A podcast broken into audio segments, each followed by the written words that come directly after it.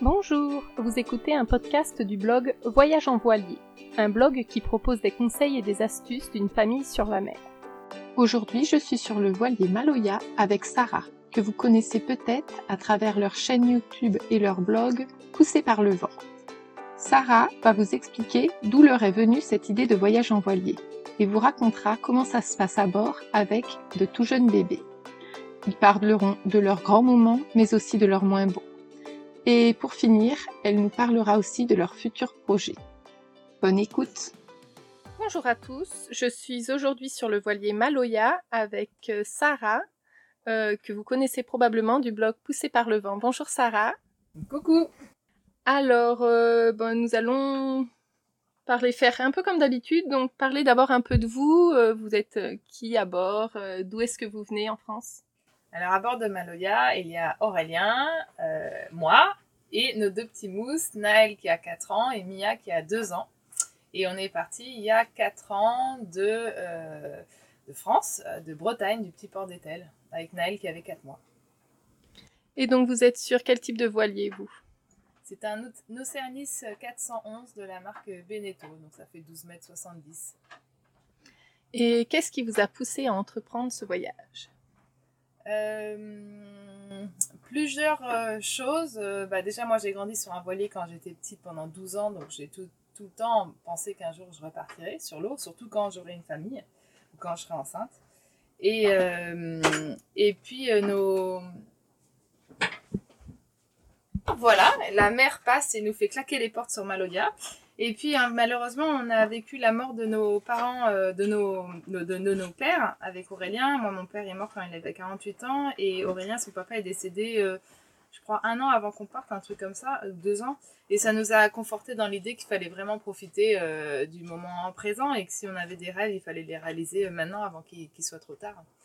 Et, et puis, c'est vrai, quand j'ai parlé de ce voyage à Aurélien et que je lui ai dit, écoute, euh, moi j'aimerais partir voyager autour du monde, il le savait déjà, euh, entre les deux, tropiques pour pouvoir faire de la planche à voile, euh, vu qu'on se connaît par la planche à voile, qu'on a fait des années de compète ensemble, l'idée de voyager en, en, board short avec nos planches à voile sur les plus beaux spots du monde, ça, le tentait bien, ouais. Oui, donc vous, il n'y a pas eu de, difficultés particulières avec l'idée de partir en voyage non, c'était partagé. Par contre, euh, Aurélien, ça n'a jamais, jamais été euh, dans ses projets de, partir en voilier. Euh, lui, il avait acheté un, appart à Brest. il était fonctionnaire, cadre technique régional pour la Fédération française de voile. Donc, voilà, il, il, se voyait peut-être voyager encore, mais, mais pas de cette façon-là. Et puis, du coup, pour moi, c'était important que le projet soit partagé. Donc, j'ai avant tout attendu pour voir si vraiment c'est quelque chose qui le motivait vraiment parce que je sais que le voyage en voilier c'est difficile comme aventure, il faut vraiment être motivé pour euh, euh, assurer tous les moments difficiles qu'on peut vivre pendant ce voyage. Et puis euh, c'est lui qui m'a dit tiens si on achetait le bateau maintenant. Alors quand il m'a dit ça, j'ai dit bah non, il doit être motivé le garçon. Donc je l'ai laissé faire et 15 jours après, il connaissait toutes les annonces d'occasion d'Europe et de France, bien sûr. Donc là, je me suis dit, ok, là, il est vraiment motivé, c'est parti, on y va au taquet. Et donc, il y avait déjà un petit peu cette idée d'enfant sur le bateau quand vous, euh, vous êtes parti, même si les enfants n'étaient pas encore là.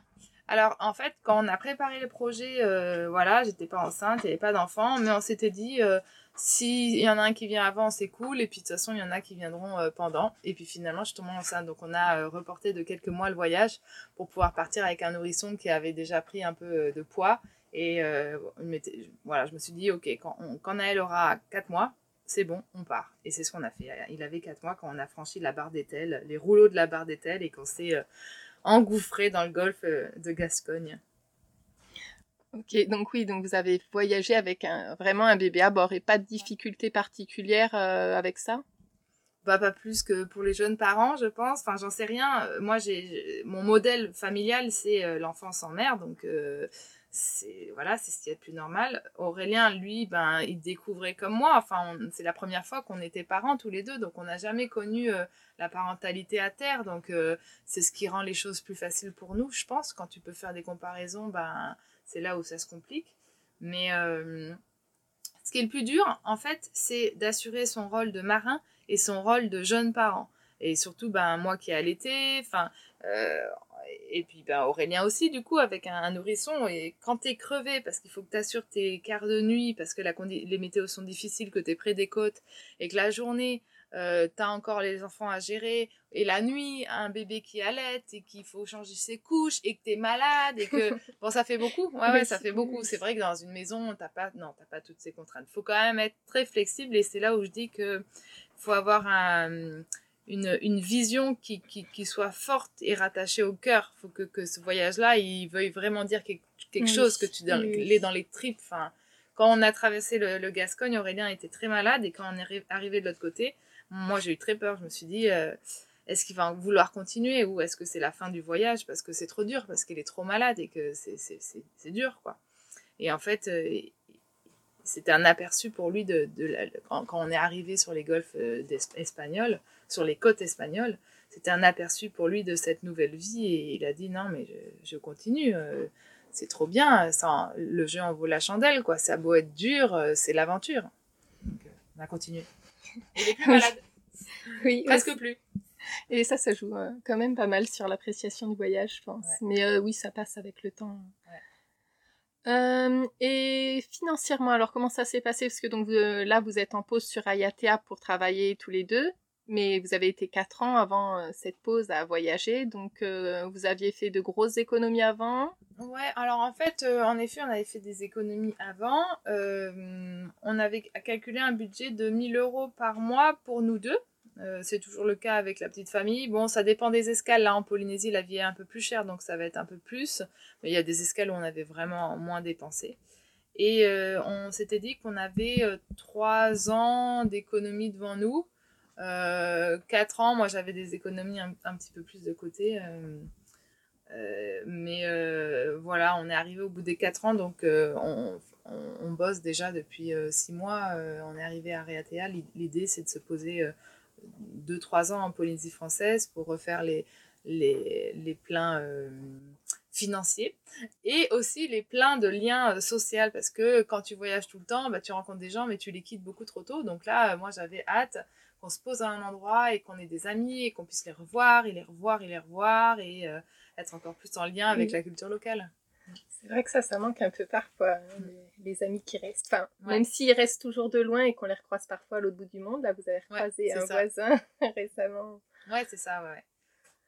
Euh, votre parcours, plus ou moins, euh, de France jusqu'à ici Et donc, on est parti de Bretagne, on a longé les côtes espagnoles, le Portugal, le Maroc, on a traversé jusqu'au euh, Canaries, Cap-Vert, Brésil, Guyane, tout l'arc antillais, enfin une bonne partie. On est ensuite allé faire euh, mon dernier mois de grossesse pour euh, mon troisième trimestre de grossesse pour Mia dans les îles de Venezuela, Los Roques, La Savez. J'ai accouché à Bonaire de Mia.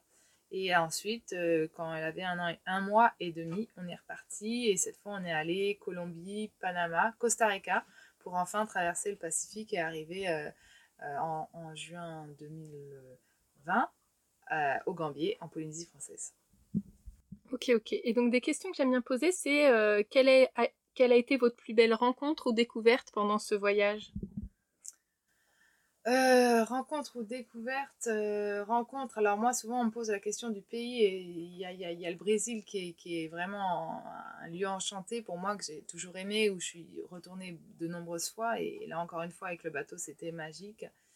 Des rencontres, euh, c'est souvent les rencontres les plus isolées avec des gens qui vivent en lien avec la mer. Alors là, je me souvenais des pêcheurs en effet sur, sur les côtes brésiliennes, mais il y a eu tout dernièrement euh, ce village Hao dans, dans les Tuamotu en Polynésie française où à, chaque fois que tu arrives dans un endroit et qu'il y a peu de voiliers, eh ben c'est chouette parce que tu n'as vraiment pas le même lien avec, euh, avec la population locale. Tu peux, tu peux être beaucoup plus en contact. Là, on le voit déjà sur les îles sous le vent. C'est pas la même chose, comme il y a beaucoup plus de monde, beaucoup plus de voiliers, beaucoup plus de mélange de cultures. Euh, il y a comme déjà une, un peu une une ségrégation liée à la, la, la, différence de culture et le côté un peu euh, timide ou humble. Euh, enfin, voilà, c'est toujours beaucoup plus fort quand on arrive dans des endroits hors des sentiers battus. C'est pour ça qu'on a toujours essayé de faire des, des, des, des, trajets un petit peu différents. Tu peux pas trop changer. Euh, euh, le Oui. trajet parce que les vents et les courants ils tournent dans le même sens autour du globe. hein. Euh, donc si tu veux te rendre la vie facile, c'est pour ça que nous on est poussé par le vent, hein. on n'est pas le vent dans le pif. J'ai beaucoup réfléchi, mais le vent dans le pif, non merci. C'est plus compliqué quand même, c'est moins agréable dans la vie de tous les jours. Mais ouais, voilà, ça c'était les plus belles rencontres, toujours celles du bout du monde. Ouais. Et comme la vie sur un bateau n'est pas toujours un long fleuve tranquille, quel a été aussi votre plus gros problème ou déception pendant ce voyage? Donc ouais, ce qui a été assez difficile pour nous, c'est l'escale du Costa Rica parce qu'il y a tout qui s'est enchaîné. En fait, on a, on a découvert qu'on avait un gros problème moteur.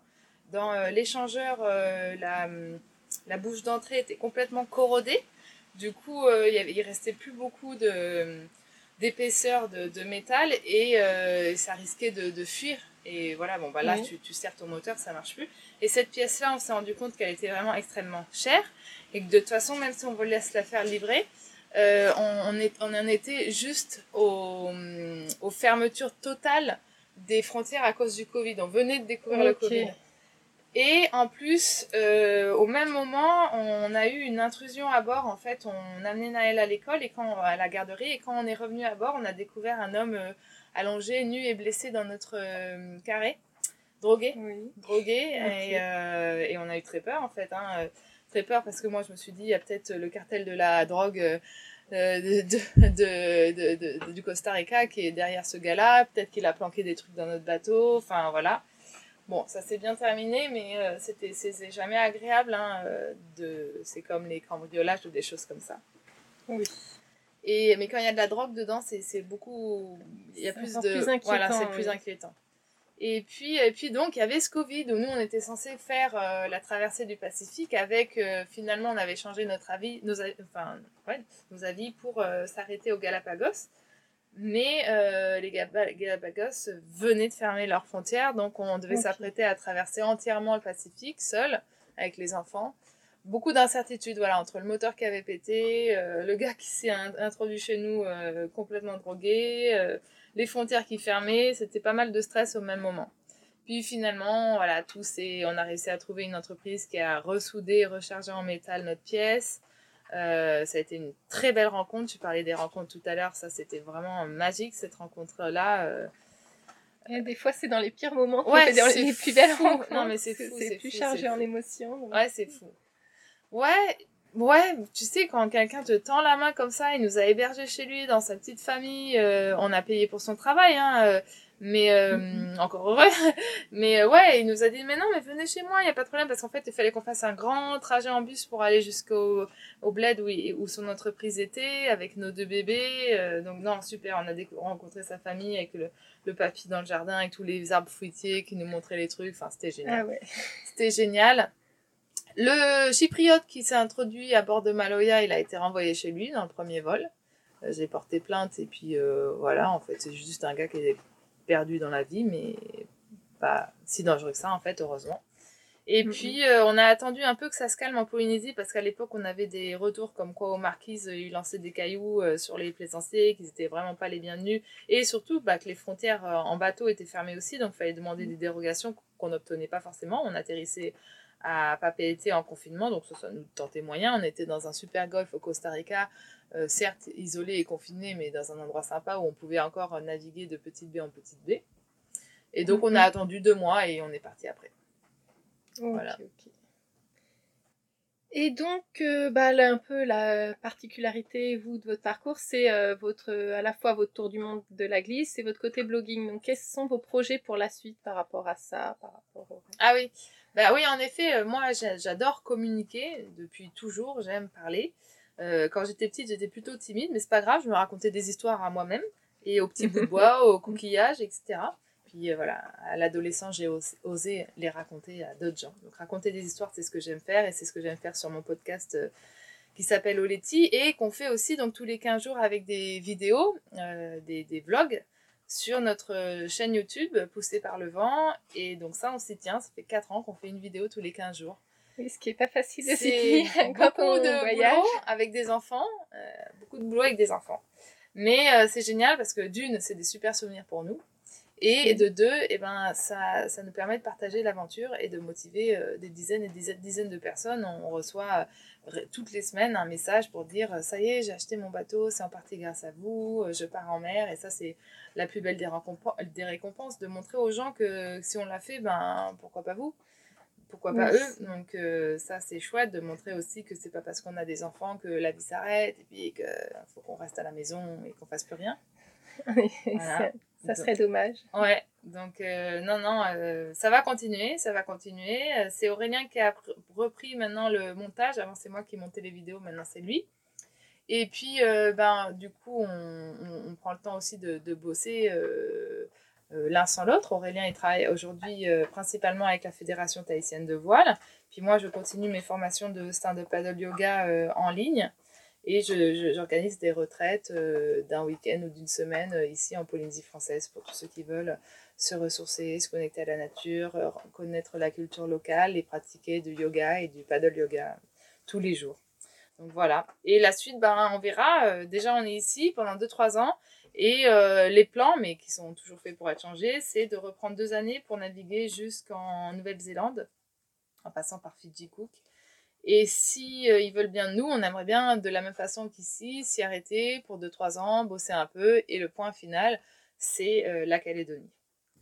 Puisque toi, ta famille vient de Calédonie. Voilà, moi je suis calédonienne, donc je retourne à la maison. Oui, ça fait un, un beau voyageur tour quand même.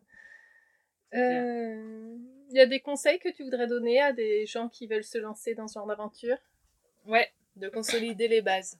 De consolider les bases, et c'est ce que je fais dans mon programme qui s'appelle Tous sur le pont, donc pour euh, aider euh, les couples et les familles à planifier leur voyage en voilier. En fait, la, la base, c'est la base. oui. non, mais c'est vrai que pour. On fantasme beaucoup le voyage en voilier. Et il y a des moments où vous êtes là avec votre petit café, en train de regarder l'eau euh, cristalline, le calme plat, et puis le, vent qui pousse tout doucement sur vos voiles, etc. Mais souvent, ça va être des moments extrêmement euh, durs. Et si vous n'êtes pas convaincu qu'il y a qu'ici que vous devez être, ça va être difficile de maintenir le cap. Donc il faut que tous les membres de votre équipage soient vraiment motivés par le projet, que vous connaissiez les peurs, les limites de chacun et la, motivation de chacun. S'il y en a un, c'est euh, euh, de faire tous les spots de surf. S'il y en a un, une ou un, c'est euh, de faire les plus belles plages. S'il y en a un autre, c'est découvrir tous les types de danse dans tous les... voilà, il faut connaître les motivations de chacun parce que les respecter, ça va permettre de voilà d'augmenter cette cette valeur commune du, du, voyage et de maintenir un, un, projet euh, soudé même dans les coups durs. Puis après, il y a plein d'autres choses. Euh, du coup, euh, définir un bon programme et choisir le bon bateau. Enfin, il y a tout qui découle, mais la base, déjà, c'est ça. Et... Hum, c'est de se connaître, savoir ce qu'on veut, savoir ce que l'autre ou les autres Il y, a, y a plusieurs étapes à pas rater quand, avant de partir. En fait, tout se joue avant de partir. C'est vraiment avant de partir que tout se joue. Après, ça se déroule comme ça doit se dérouler avec les imprévus qui arrivent, mais au moins le, le cœur euh, le cœur est là et, et les surprises sont plus facilement euh, gérables. Très bien, merci pour ce conseil. Tu voulais rajouter autre chose euh, bah, Non. Qu'il faut, que si vous l'avez dans les tripes, il faut arrêter de procrastiner et puis il faut y aller. Le, le meilleur moment, c'est quand vous le décidez, quoi. Bah, merci beaucoup, merci pour tous ces conseils, pour votre ton récit de voyage. Donc vous pouvez retrouver euh, Sarah et sa famille euh, sur euh, leur blog Poussé par le, vent, leur chaîne YouTube. Poussé par le vent aussi, le podcast Oletti qui est hébergé sur toutes les plateformes, sur toutes les plateformes, Spotify, tout le monde. Donc voilà. Merci. Bah, merci pour tout. Nana. Nana. Merci de nous avoir écoutés jusqu'au bout. Vous pouvez retrouver Sarah, Aurélien et leurs deux jeunes enfants Naël et Mia sur leur chaîne YouTube Poussée par le vent ou sur leur blog du même nom. De plus, en ce moment, Sarah organise un challenge Sup Yoga si ça vous intéresse. C'est du 13 au 19 septembre sur sa page Facebook. Et en même temps, Aurélien reprend sa formation Tous sur le pont. Quant à nous, vous nous connaissez déjà. Vous pouvez nous retrouver comme toujours sur notre blog voyageenvoilier.com. À bientôt!